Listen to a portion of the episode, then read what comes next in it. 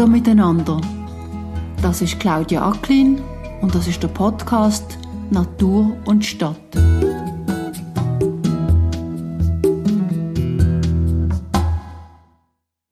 Der Wald lässt sich nicht rasch ändern. Also, um einen Wald umzukrempeln, wenn das nach heutigen Vorstellungen einigermaßen nachhaltig sollte man muss halt Bäume gleich wachsen lassen, oder? Dann dauert das vielleicht 100 Jahre oder 200 Jahre. Und das heißt, der aktuelle Wald hinkt immer dem Bedürfnis recht hinterher. Als ich letztes Jahr angefangen habe, mich ins Thema Wald einzuschaffen, hatte ich Glück gehabt. Ganz am Anfang von meiner Recherche habe ich einen der wichtigsten Spezialisten kennengelernt. Der Peter Brang vom ETH-Institut für Wald, Schnee und Landschaft ist einer der großen Experten unter anderem für den Wald im Klimawandel. Ich bin im Frühling zu ihm nach Birmensdorf gereist und habe länger mit ihm über den Wald reden.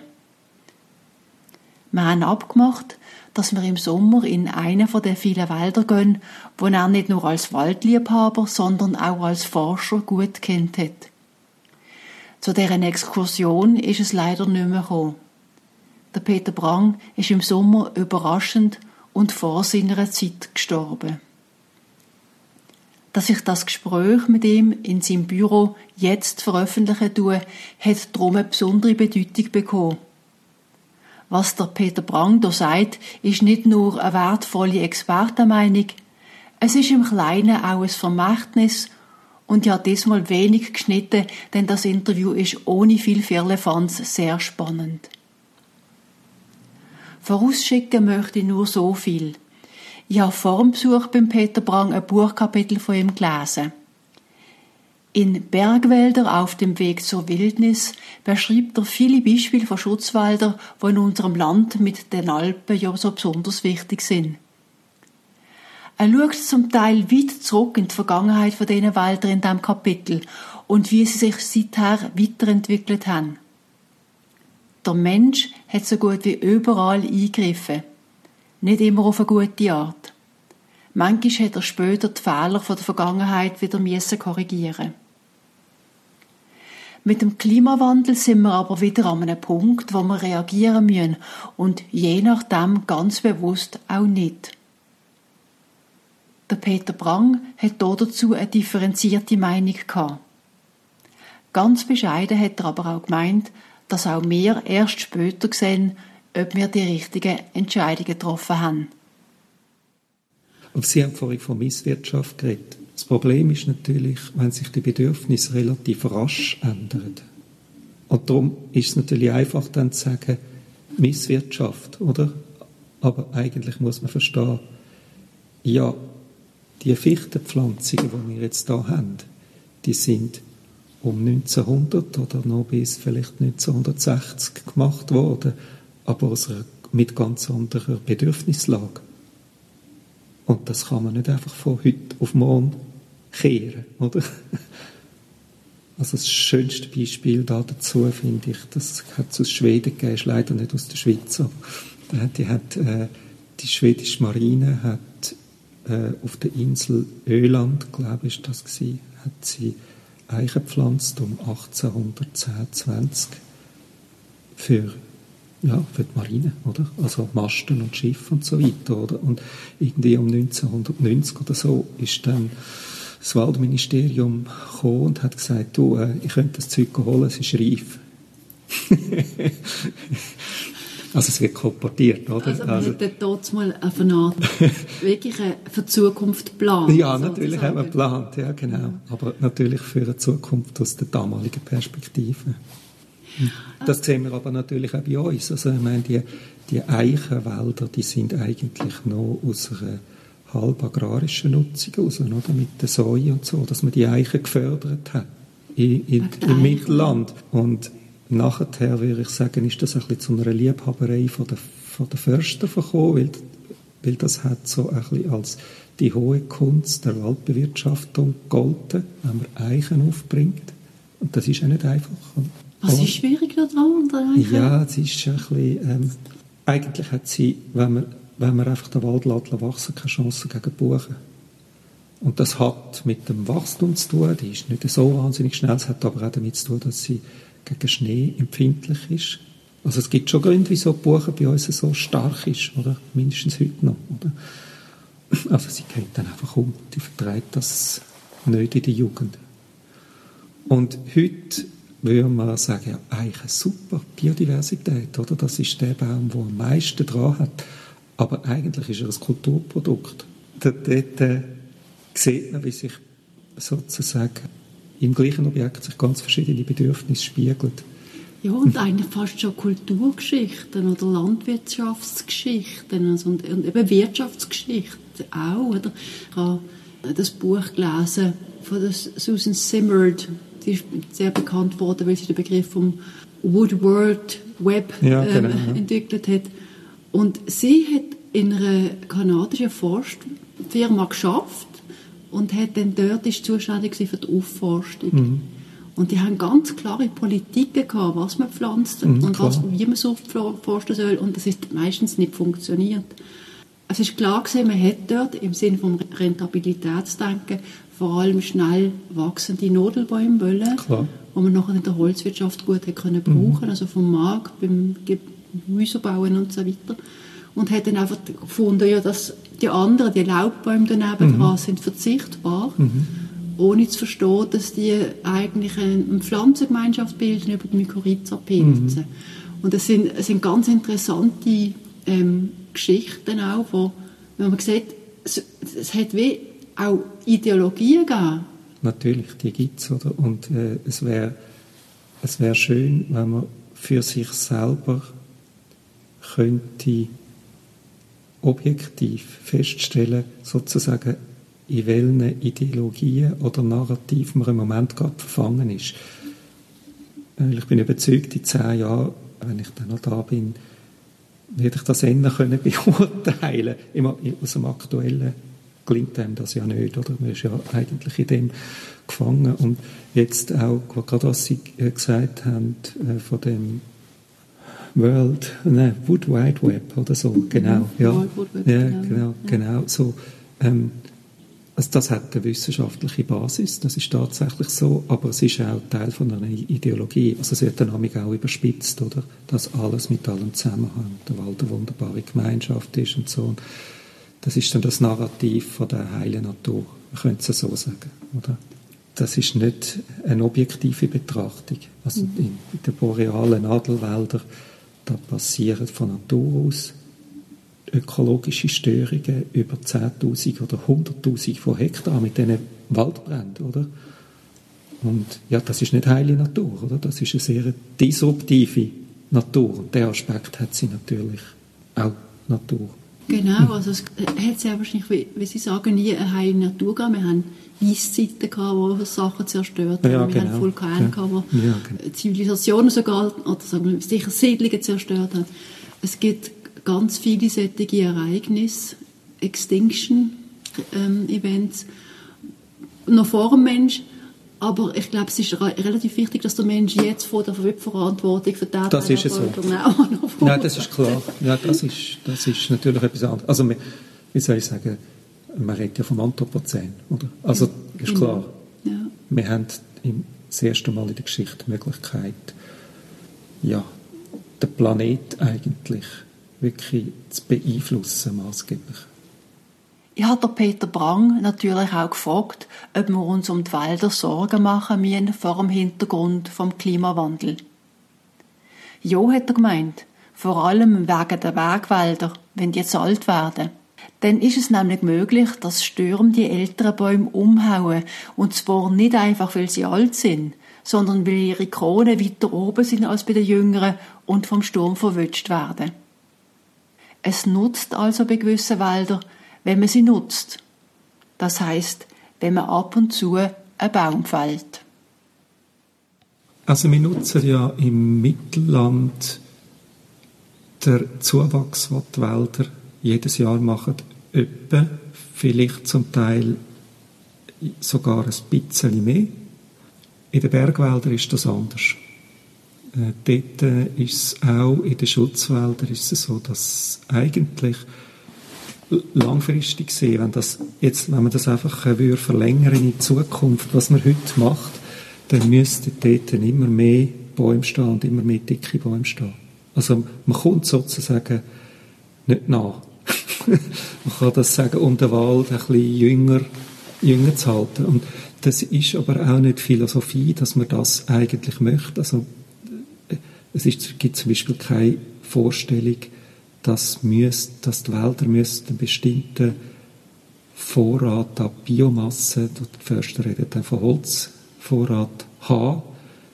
Das ist gerade in den Schutzwäldern ist das eigentlich nicht relevant. Relevant ist, dass die Schutzwirkung immer über einem gewissen Niveau ist. Oder? Und wie die Struktur dann aussieht von dem Wald, wie viele Bäume dort können stehen, dicke oder dünne, das richtet sich an die Anforderungen an den Schutz aus. Und das ist tatsächlich so, man nutzt den Zuwachs nicht. Also das heißt, da steht immer noch immer mehr Biomasse. Da kommt noch dazu, dass es natürlich in den Bergwäldern auch einen rechten Anteil gibt, wo schon seit Jahrzehnten nicht genutzt wird. Also ich glaube, es sind etwa 20 Prozent, die seit mindestens 50 Jahren nie genutzt worden sind. Und der Anteil nimmt zu. Das sind sozusagen die, die heimlichen Waldreservate. Also viele von denen sind nicht als Waldreservat mit Nutzungsverbot deklariert. Aber ja, man macht einfach nichts. Ist das aber ein Risiko für seine Schutzfunktion? Also ist die mehr oder weniger stark, je nachdem, ob man jetzt bewirtschaftet, ob man Bäume rausholt aus dem Schutzwald oder nicht? Ich würde sagen generell ja, aber es gibt, Aus, äh, es gibt Ausnahmen. Also es gibt auch Wälder, wo sie mit irgendwelchen Massnahmen eigentlich nichts können verbessern können. Die kann man auch einfach gerade ziehen lassen. Und das ist auch in der, in der Schweizer Anleitungen für die, für die Bewirtschaftung der Schutzwälder. Das ist jetzt gerade da, das ist so ein dicker Ordner, aber das ist nur das erste Exemplar. Das ist, das ist so eine aktuellere Fassung. Das ist dort klar ver, verankert. Also auch, man tut sich immer überlegen, in welchem Zustand ist der Wald heute? Wo geht der her, wenn ich nichts mache? Über 10 oder 50 Jahre. Also man schaut relativ weit voraus. Nachher vergleicht man das auch mit Anforderungen, also wie es würde idealerweise oder minimal mit, mit Minimalstandort aussehen und dann gibt es Massnahmen, die dann könnten eher in die Richtung lenken, äh, wo dann aber auch noch verhältnismäßig sein und dann am Schluss entscheidet man, okay, was machen wir? Und das kann dann sein von, ja, man geht wirklich gehen, Holz nutzen, macht Lücken, damit der Wald sich wieder neu verjüngt oder damit vielleicht auch andere Baumarten sich verjüngen. Das kann das sein. Das kann aber auch sein, dass man sagt, es ist unverhältnismäßig, da irgendetwas zu machen. Man könnte, ja, es bringt nichts. Also das, sozusagen das No-Management ist wirklich auch eingeplant. Und das hängt damit zusammen, dass das natürlich auch kostet. Also das Management in den Gebirgswäldern wenn Sie mit Förster reden, dann werden die Ihnen oft sagen, wenn wir nicht die Finanzhilfe hätten für die Schutzwaldpflege, dann würden wir praktisch kein Holz nutzen. Die Wälder würden einfach sein. Generell ist das schon so, dass es, äh, weil Sie haben ja gefragt, ob man muss bewirtschaften. Man hat nach bestem Wissen und Gewissen, also einfach nach dem Kenntnisstand, das hat man alles zusammengenommen und ist zum Schluss gekommen, ja, es bringt etwas für die Schutzwirkung. Das heißt aber natürlich nicht, dass man im Einzelfall nachher eine Garantie hat, dass irgendeine Maßnahme genau das bewirkt, was man, was man möchte. Aber ich glaube, das ist auch in anderen Bereichen so, also auch im medizinischen Bereich, oder? Also so eine Unsicherheit über die Wirksamkeit von dem, was man tut, die bleibt natürlich immer. Ja, was wir halt eben jetzt zusätzlich noch haben, ist, und das ist eben sehr schwierig im Zusammenhang mit der Welt, ist die Beschleunigung. Wenn es tatsächlich eine andere Form von Käfer kommt, wo einen anderen Typus von Baum schädigt mhm. und damit ganze Haufen Bäume kaputt gehen. Man ist also auf eine Art im Zugzwang im Moment. Man muss immer irgendwie auf etwas reagieren, wo man vielleicht vorher nicht im Detail alles gewusst hat, dass das passieren könnte, weil es vielleicht nicht vorhersehbar war. Und plötzlich hat man dann ein Risiko im Wald, oder? Und muss dann relativ schnell eigentlich reagieren. Und in einem von ihren Fallbeispielen habe ich dann gelesen, im besten Fall dann eigentlich so absichern, indem man Diversität schafft im mhm, Wald. Genau. Also eigentlich heißt das zuerst noch etwas anderes. Ich bin jetzt letzte wieder dort, äh, gerade gestern bin ich in Lutherbrunnen und auch noch im Muttertal. Es war ziemlich ein Reisetag gewesen und ich bin dann tatsächlich bei der Beeindruck gewesen, aus, beim Schauen aus dem Zugfenster, wie vielfältig die Wälder schon zusammengesetzt sind. Das ist in dem Jahr extrem schön zu beobachten, weil der Austriebszustand ja, über längere Zeit konserviert wird und die Bäume wirklich sehr unterschiedlich schnell austreiben. Und eben da ist eine wahnsinnige Vielfalt da. Und das Erste wird mal, ist mal, dass man die bestehende Vielfalt erhalten und nicht vermindert durch Bewirtschaftung. Also über viele Gebirgswälder mache ich mich dort, dort eigentlich keine Sorgen, oder? Sogar wenn es jetzt, äh, sagen jetzt irgendein Schreckensszenario oder äh, der Buchenmörderkäfer, wenn jetzt der käme, den gibt's eigentlich nicht, oder? Aber es könnte ja sein, dass der einwandert und plötzlich haben wir da und, und es geht der Buchen an den Kragen. Aber da steht noch viel anders. Oder? Also in sehr vielen Schweizer Wäldern, die sind eben nicht rein. Sie sind von Natur aus gemischt zum Teil und sie sind auch menschengemacht, ziemlich, ziemlich gemischt. Und noch besser sieht es aus, wenn man dann auf die Verjüngung anschaut. Also wenn man anschaut, was an Vielfalt kommt, in einem, wenn neu mit einer Lücke geschaffen wird, dann stimmt man. Vorgestern gerade habe ich gesehen an einem Kurs, wo es um die Anpassung vom Wald am Klimawandel gegangen ist, bei Martini, dass man einen, im Buchenbestand, das war ein Schutzwald, wo nur noch ganz dicke Bäume gestanden sind und eigentlich der Wald vor allem aus Luft bestanden hat. Also die Steine haben einfach zwischen, zwischen den sehr wenigen noch dicken Bäumen sehr viel Platz gefunden zum Runtergehen. Man hat eigentlich einen jüngeren mit mehr Stämmen, also mehr Hindernis, oder? Und man hat angefangen, da ja, den Wald verjüngen, das heißt ganz konkret dicke Buchen wegschneiden. Und was jetzt darunter kommt, das ist eine Vielfalt von etwa zehn Baumarten, einfach von Natur aus. Oder die, die Samenbäume, die sind irgendwo rum und die Vielfalt, die kommt von alleine. Also das ist sozusagen der erste, ja, das ist die erste Maßnahme, dass man die bestehende Vielfalt behaltet und das Zweite ist dann schon, dass in Fällen, wo das nicht garantiert ist, oder dass man sich dann dort überlegt, könnte man die Vielfalt erhöhen. Da gibt es schon auch Beispiele, oder? Also in den Alpen besonders gibt es reine Fichtenbestände, auch von Natur aus. Dort wächst vielleicht noch eine Weide oder ein Vogelbeere oder eine Birke oder so etwas, aber das sind alles Baumarten, die gegen, zum Beispiel gegen Lawinen eigentlich nicht viel wirken. Die, die rauschen einfach durch dort. Also es braucht eigentlich Nadelbäume. Und wenn sie dann dort nichts anderes haben, dann machen sie sich schon Gedanken, ja, könnte man die Diversität nicht erhöhen. Und das heißt dann vielfach, dass man mindestens punktuell mal auch etwas pflanzt, wo noch nicht dort ist. Also dann natürlich nicht Fichten, aber das ist dann vielleicht eine Weisstanne oder eine Föhre oder auch eine Douglasie der Kuro Förster hat sehr eindrücklich erzählt, dass ich glaube, es sind Weisstannen, die sehr schlecht reagieren auf Wildverbiss. Mhm. Die sterben mehr oder weniger, die arrangieren sich nicht mit dem Biss. Genau. Und andere können das besser. Und das heißt, sie probieren relativ aufwendig im Moment, weil sie auch sehen, dass Weisstannen eigentlich sonst ein toller Baum mhm. wären, die zu erhalten und zu schützen. Und manchmal mit sehr komplizierten und also finanziell auch aufwendigen Verfahren sowie eine technische Hilfe, aber für eine einheimische Pflanzen, oder, wo, mhm. wo man weiß, dass die gut funktioniert. Ja, genau. Und Douglasia wäre jetzt äh, ein, sag mal, ein vergleichbarer Baum, der von einem anders kommt und der ab hier auch funktioniert.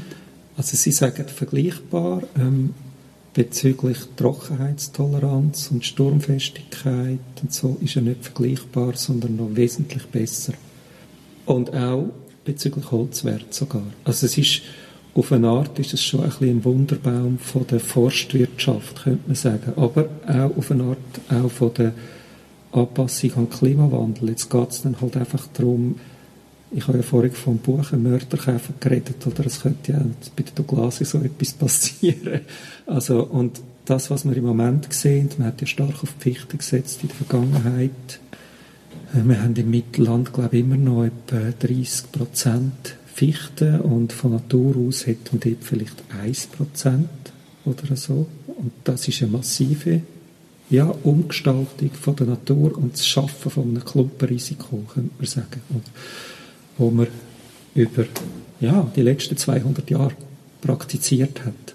Also schon seit vielleicht zwei Jahrzehnten eigentlich nicht mehr, aber es ist, man redet dann Neudeutsch von einer Legacy, oder? Die, die ist halt immer noch da. Und solche Situationen möchte man natürlich nicht schaffen. Und das heißt, man würde so eine gebietsfremde Art einfach beimischen. Wir wollen sowieso Mischungen. Vielleicht hat sie dann mal schweizweit 5% oder 10% und viel weiter würde ich dann aber auch nicht gehen. Oder? Also im Moment haben wir, glaube ich, etwa 0,7 oder sogar noch ein bisschen weniger. Also wir sind dort noch ziemlich weit entfernt davon. Haben denn ähm, die Wälder jetzt im Mittelland haben die völlig äh, andere Probleme als sagen wir, die Schutzwälder? Also was ich mir jetzt vorstellen kann, ist, sie sind wie die sind eh schon vielfältiger, oder? Die sind viel vielfältiger, ja. Die haben natürlich äh, auch eine Mischung unter Umständen, sogar noch einzelne Nadelbäume drin und so weiter. Haben die auch Probleme? Also im Unterland wird es vielleicht nicht ganz so trocken, aber sicher gleich heiß, oder? In gewissen Regionen vielleicht sogar sehr heiß, wenn es Hitzeinseln sind. Es wird aber auch sehr trocken. Also wenn Sie schauen, wie die Niederschläge verteilt sind in der Schweiz, dann ja schon in der Region Basel, ich glaube so um die 800 mm oder so. Natürlich das Zentralwallis, das ist dann noch trockener, dort ist man dann immer bei 600 mm auf dem Talboden oder sogar noch ein bisschen drunter. Aber das sind eigentlich alles Extremwerte, oder? Im Mittelwald ist es etwa 1000 Milli, so um die 1000 mm. Das ist, man ist dort eben schon im Bereich, wo das relativ viel ausmacht. Aber es kann also schon auch im Mittelland sehr trocken werden. Also man hat zum Teil die Verbissprobleme, von denen ich geredet habe, die hat man auch im Mittelland. Äh, man hat natürlich im Mittelland dort dann auch ein die Schwierigkeit, dass die, die Jagd überhaupt in einer urbanen Bevölkerung nicht gut ankommt. Aber man hat im Mittelland generell viel weniger Probleme, weil einfach schon viel mehr Baumarten rum sind. Also es könnte viel mehr Baumarten da wachsen. Und man hat auch weniger Probleme, dass man wegen der Verbiss auch etwas tun kann. Und zwar mit Schutzmaßnahmen. Das hängt damit zusammen, dass es einfach viel billiger ist, da unten im, im Mittelland äh, zu machen, Haken zu bauen zum Beispiel oder eine Pflanze einzeln zu schützen vor einem Verbiss. Das kostet ein paar Franken pro Pflanze oder so etwas. Und wenn sie in die Berge gehen, dann ist das schnell zehnmal so teuer und so, weil erstens haben sie die Hirsch, also da redet sie mit einer Tierart, die einfach von einer Tierart, die höher kann kumpen das, ist das, das ist das Problem. Und äh, zweitens müssen die, die Schutzbauten gegen den Verbiss die müssen massiver sein wegen dem Schnee. Sie reden dann von Werken, wo der Laufmeter von einem Hag irgendwie 100 Franken oder sogar noch ein bisschen mehr kostet. Ja, also dann sind sie sofort in einem Bereich, wo Pflanzen eigentlich selber, die ist gar nicht, die kosten gar nicht mehr und ins Pflanzen, sondern es geht um den Zaun und den Unterhalt von dem Zaun. Das ist einfach nicht flächig zu realisieren, oder? Dass, wenn man das flächig machen würde man erstens den Lebensraum vom Wild extrem einschränken. Das möchte man ja eigentlich auch nicht. Ähm, das, das, die Tiere haben ja ihre Berechtigung und sind auch Bereicherung für die Natur und haben auch ihre Funktion. Oder? Man kann es einfach auch nicht zahlen.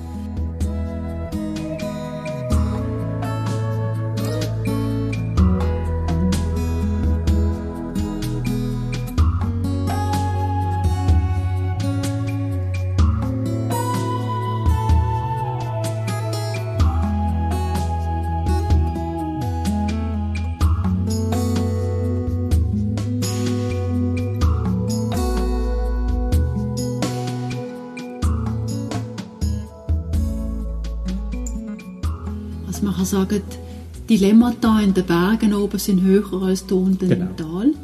Was ich mir jetzt gerade noch überlegt habe, ist, ich habe das Gefühl, im Unterland gibt es vielleicht noch mehr Privatbesitzer als in den Bergen.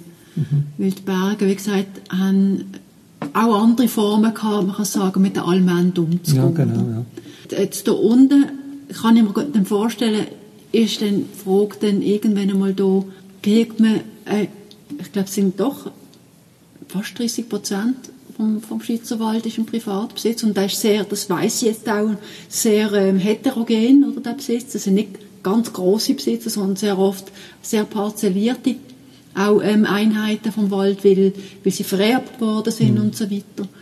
Ähm, wie gut geht denn das zum Beispiel, wenn man jetzt merken würde, man muss eine ganz bestimmte Maßnahme umsetzen für die Biodiversität und, und Klimatauglichkeit von der Wälder im Mittelland zu erhalten. Wie gut ist das umsetzbar, wenn man ganz so einen bunt gescheckten Haufen von, von Privatbesitzern hat? Es ist viel schwieriger umsetzbar, weil sie müssen ja die irgendwie ja, sozusagen auf eine Linie und auf einen Informationsstand bringen. Es gibt Versuche, um sie sozusagen dazu zu bewegen, sich zusammenzuschliessen und ihre Wälder gemeinsam zu bewirtschaften. Da muss jeder Einzelne natürlich Ja sagen dazu. Man kann niemanden dazu zwingen, dass er seinen Wald irgendwie bewirtschaftet. Das ist vielleicht auch gut so. Also das schafft auch eine Diversität. Man macht sicher nicht überall den gleichen Fehler. Aber man sieht natürlich, dass alle öffentlichen Interessen am Wald, also Biodiversität, das könnten auch mal besondere Forschungsanlagen sein oder so, wo man, ja, wo man irgendeinen Einfluss muss tolerieren oder ja dazu sagen zu etwas, Neu, zu etwas Neuem, dass das häufig in den Wäldern in öffentlichem Besitz realisiert wird. Dort haben sie natürlich häufig auch einfach einen Waldprofi, der sozusagen für die Bewirtschaftung zuständig ist. Im Privatwald haben sie ja so etwas zwischen seltenen Waldprofis, aber vielfach sind es absolute Laien und das geht ja so weit, dass sie zum Teil nicht einmal wissen, dass sie Wald besitzen. Das heißt, ja, die zu beraten und so, das ist extrem aufwendig. Aber ich schaue es jetzt eigentlich auch nicht als, ja, als Riesenproblem an. Also die, die entsprechenden Kantone, das ist dann auch noch regional sehr stark verteilt, die, äh, die da einen hohen Privatwaldanteil haben, die müssen halt einfach mit diesen Voraussetzungen umgehen. Und es geht ja nicht darum, dass man im Wald auf jedem Quadratmeter sozusagen das nach heutiger Lehre richtige macht. Das weiß ja nicht einmal, es weiß ja sogar niemand, äh, wenn man ganz ehrlich ist, sondern es geht darum, dass man dort, wo wirklich wichtige öffentliche Interessen tangiert sind, dass man dort äh, kann handeln. Also ein Beispiel ist zum Beispiel ist die Borkenkäferbekämpfung man kann Borkenkäfer bekämpfen, indem man einfach befallene Bäume wegnimmt und sozusagen die, ja, die Befallsverbreitung bremst mindestens oder vielleicht sogar kann so stoppen und dort muss man natürlich dafür schauen, dass die, dass die Leute, die nachher befallene Bäume in ihrem Wald haben, dass die auch handeln. Oder? Und das nicht einfach sagt, ja gut, mir ist das gleich, wenn da ein paar dürre Bäume im Wald stehen. Und das wäre ja auch okay. Aber es steht dann eben auch beim Nachbar schnell Dürrewald. Das ist jetzt nicht aus einfach ein wichtiges öffentliches Interesse, aber das geht ja mehr ein bisschen auf so ja, das ist vielleicht letztlich ein rechtliches Prinzip, oder, dass man nicht den Nachbar, dem Nachbar sein Eigentum schädigen Man muss ja nicht etwas irgendwie überregulieren wollen, Nein. oder? Vor allem, wenn wir eigentlich wissen, je diverser, desto besser, und mhm. wenn man es in Ruhe lässt, sag mal, eine gewisse Wahrscheinlichkeit, dass es, dass es divers bleibt zumindest. Genau, ja. Aber es gibt meiner Meinung nach zwei Bereiche, wo eine, Art, eine gute Information von der Waldbesitzer könnte sinnvoll sein. Das ist einerseits, wenn es darum ging, vielleicht einmal auch Innovationen auszuprobieren. Mhm. Von der Waldbewirtschaftung zum Beispiel. Eine starke Parzellierung führt dazu, dass die Wälder nicht richtig gut genutzt werden. Und ich habe jetzt von jemandem gehört, dass man viel Holz aus dem Ausland importiert Und das in der ist so, ja. Und sogar auch noch viel exportiert. Also wir sind Ah. ganz speziell dort Genau. Also wir haben ja nicht einmal die Verarbeitungskapazität. Ja. Also wir verhalten Genau. uns wie, früher hat man gesagt, das Entwicklungsland, oder, wo die Ressourcen zum Teil ins Ausland geht und nachher wieder importiert. Und in ein reiches Land, wo wie ganz viele Lieferketten oder sagen wir mal gewisse Innovationssysteme, die irgendwie noch nicht funktionieren Mhm. in der Schweiz, oder? Oder nicht mehr, oder? Weil sie aus irgendeinem Grund jetzt auseinandergeht sind. Also auf der Ebene Innovation fehlt es eigentlich etwas, ein Instrumentarium, und auf der anderen Seite auf der Ebene von Risiken, wie Sie gesagt haben vorher. Es kommt entweder der Buchenkäfer oder sonst etwas und man muss eigentlich etwas machen, auch Neophyten, damit wir nicht bald die Diversität zum Beispiel verlieren. Oder ich weiß nicht, wie, wie gefördert wir sind, überwuchert zu werden vom Sommerfleder, aber da ist zumindest sicher überall. Bezüglich Neophyten hätte ich eine langfristig integrierende Haltung. Ich glaube, alles andere ist nicht zu schaffen. Wenn Sie jetzt gerade den Sommerflieder ansprechen, der ist so weit ver verbreitet, den bringen Sie nicht mehr weg. Natürlich kann man einen, in dieser Gemeinde dort äh, kann man sozusagen eine saubere Wirtschaft herbringen, aber es gibt einfach genug andere Orte, wo das nicht möglich ist. Und dort kommt wieder die Frage von der Verhältnismäßigkeit. Was passiert wirklich, wenn er da ist? Und das ist bei vielen Neophyten so. Wenn man anschaut, wie sich die Welt, die Waldvegetation über die Jahrtausende verändert hat, dann sieht man, dass so Begriffe wie einheimisch und so, dass die ja, ein bisschen kurzdenkt sind. Sagen wir es mal so. Also ich, ich zeige immer an Vorträgen auch ein Pollenprofil aus dem Tessin, wo man sieht, der Wald, der hat der ist mehrmals umkrempelt worden, nicht nur was die Baumschicht betrifft, sondern auch noch gewisse andere Kräuter und so. Und meine Schlussfolgerung ist immer daraus äh, ein bisschen provokant. Äh, die Bäume sind Migranten und wenn es das nicht wären, wären sie schon lange ausgestorben. Also ich glaube, äh, so eine, eine, eine Sicht, dass man könnte die Vegetation konservieren in einem bestimmten Zustand, wenn sich die Umweltbedingungen massiv verändern, das ist ein Kampf gegen Windmühlen. Wir brauchen dort ein Konzept, wie wir sozusagen die Dynamik vielleicht ein bisschen steuern. Und das denke ich jetzt auch wirklich im Naturschutz, oder? Man kann das nicht aufhalten. Also ich würde das schon anders beurteilen für Arten, wo, wo wirklich dann vor allem auch die menschliche Gesundheit gefährdet. Also da sieht es dann anders aus, oder? Also wenn das Massnahmen gibt, um sie zu kontrollieren, dann sollen wir die natürlich treffen. Mhm.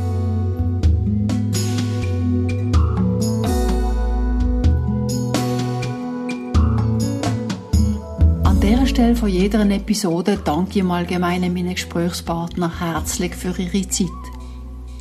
Das kann ich jetzt leider nicht machen. Darum würde ich allen einfach empfehlen, zu lesen, was der Peter Brang geschrieben hat. Ich notiere in meinen Shownotes den Namen vom Kapitel und dem Buch, das ich vorher erwähnt habe.